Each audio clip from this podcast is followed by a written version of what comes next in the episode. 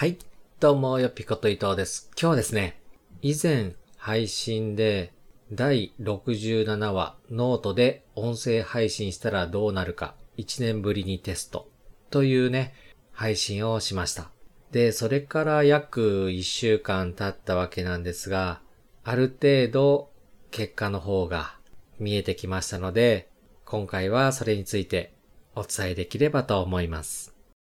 まず、この結果に関しては、解析の数字、数値にもね、ちょっと不確かな部分もあります。必ずしも正常な数値とは言えませんので、参考程度に聞いていただければと思います。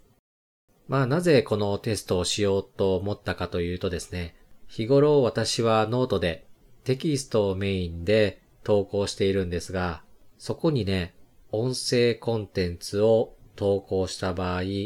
どうなの？とちょっと思ってたわけなんですね。はじめから音声チャンネル、音声ばっかりをね、投稿するアカウントとして育てているなら特に問題はないんですが、普段テキストで投稿しているアカウントに対して音声コンテンツを投稿しても、それはね、内容に関係なく、なかなか再生されづらいのではないかなということを思っていました。もともと音声アカウントとして育てたアカウント、専門チャンネル、専門アカウントであればね、そこについてくれているフォロワーさんというのは、音声を聞くためにフォローしているわけですから、再生されるのは当たり前だと。そうじゃなく、テキストをね、メインで投稿しているアカウントに対して、音声コンテンツをたまに投下したりするっていうのはどうなのかなと思っていたわけです。まあね、だらだらと話してても仕方ないので、まずは結果、事実の方からお伝えします。で、本日現在のダッシュボード、アクセス解析による数字なんですが、まずはじめに音声投稿をしました。これが10月28日。なので、7日間分のアクセスの数字。こちらが7日間で218アクセス。好きは14です。ノートもね、何をもって1カウントされているかっていうのがね、ちょっと不透明な部分があるので、まあこの数字がね、必ずしも正しいというわけではないと。正しい一つの数字として218というアクセスがあります。一方で、全く同じコンテンツ、まあ内容はね、同じもの、それを3日後の10月31日にテキストとして投稿しました。内容はほぼ同じ。まあ文字起こしのような状態です。なので経過日数的には3.5日分。本日現在で音声コンテンツの約半分経過した数字になります。こちらが286。好きは31ついてます。テキストの方が投稿して半分くらいの日数にもかかわらず、すでにアクセス数は上回っている。なので、このまま行くとですね、同じ経過日数であれば倍ぐらいの差が出るのではないかなと。そうじゃなくてもね、好きの数が全く違う状態ですので、まあまあ、音声コンテンツは聞かれてないのかなと。実際の数字的にはこんな感じになっています。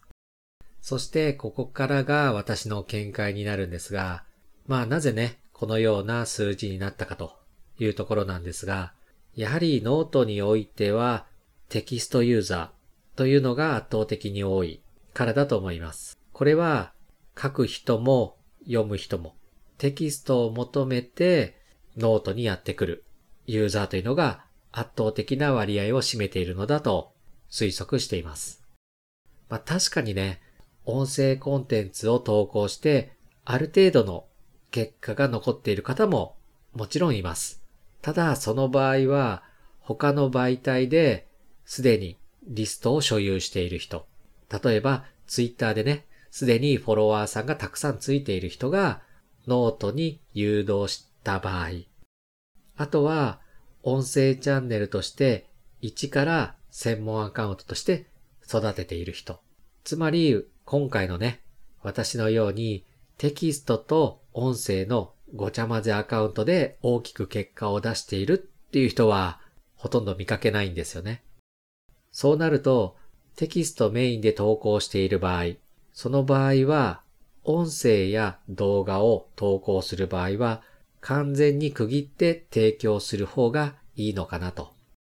区切ってというのはね、別アカウントで運営するという意味ではなくて、同じタイムライン、同じ投稿場所にね、投稿したとしても、しっかりと別枠としてマガジンとしてまとめたり、あとは普段はテキストコンテンツを無料投稿しながら、音声では有料コンテンツとして配信するなど、そういった住み分けっていうのが重要になってきます。私自身、テキストや音声、そして動画など、様々な形式をいろんな場所で情報発信の方しているんですが、そのプラットフォームの特色に合わせたものを提供するというのが、やはり無難なような気がします。例えば YouTube であれば映像ありきの動画、音声ラジオを YouTube に投稿してもなかなかね、再生回数が増えないというのは、そもそも YouTube には動画を見に来ているユーザーというのが圧倒的に多いからと言えます。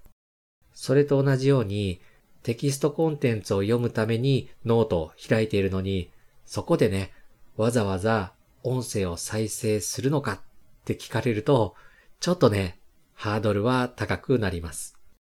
これがね、そもそも音声ラジオ、音声アプリだったらいいですよね。音声を聞きに、そのプラットフォームにアクセスしているわけですから、ユーザーというのは音声を聞きに行っているような状態です。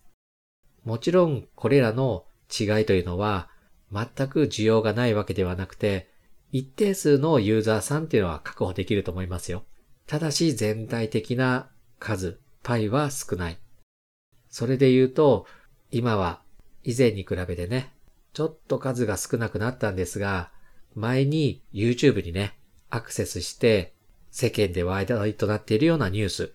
それを見ようとして動画をクリックしたらね、字幕スクロールがダラダラ流れるという動画、こういうのが一時期溢れてましたよね。まあ私はね、すぐ停止ボタンを押すタイプなんですが、その時も文字が読みたいのではなくて、映像としての何か情報を求めてクリックしているわけですから、そこで流れてくる文字には全く興味がない。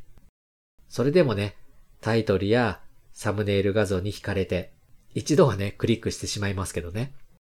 それでも、あのー、字幕ダラダラコンテンツというのはね、正直一定数の需要があったというのも事実です。話によると、特に年配の方、そういった方がゆっくりと大きな文字が流れる、そして読み上げてくれるというコンテンツは非常にわかりやすいという人もいたと。だとしてもですよ、映像としての動画を見にアクセスしてるプラットフォームにおいて、音声のみのコンテンツ、そしてテキストだけのコンテンツっていうのは、よっぽどじゃない限り好まれないです。これらに関しては、1年くらい前に私がノートで音声投稿をしていた時期に多少感じてたんですが、1年経っても特にね、ノートのユーザーさんはそこまで変わっていなかったのかなと。もしかしたらね、多少変わってるのかなとも思ったんですが、今回改めて実感したのは、ノートはね、テキスト文化というのが根強く広がっていて、まだまだそれ以外の投稿形式というのは流行りづらいのかなということです。同じ内容であれば、音声じゃなく、音声を書き起こしたテキストの方が読まれます。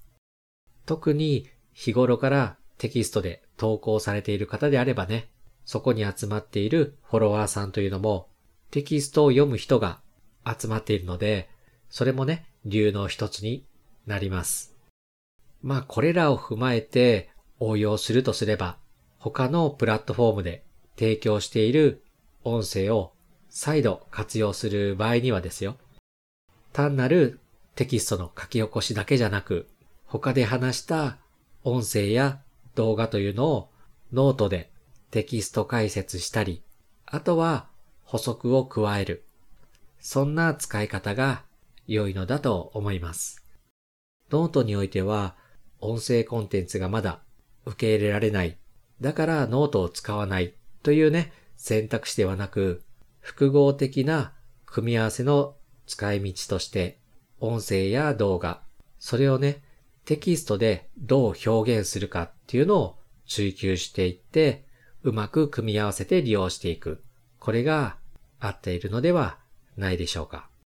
合に入れば合に従えという言葉があるようにね、そこの場所にあったものを提供する。これが大事になるのだと思います。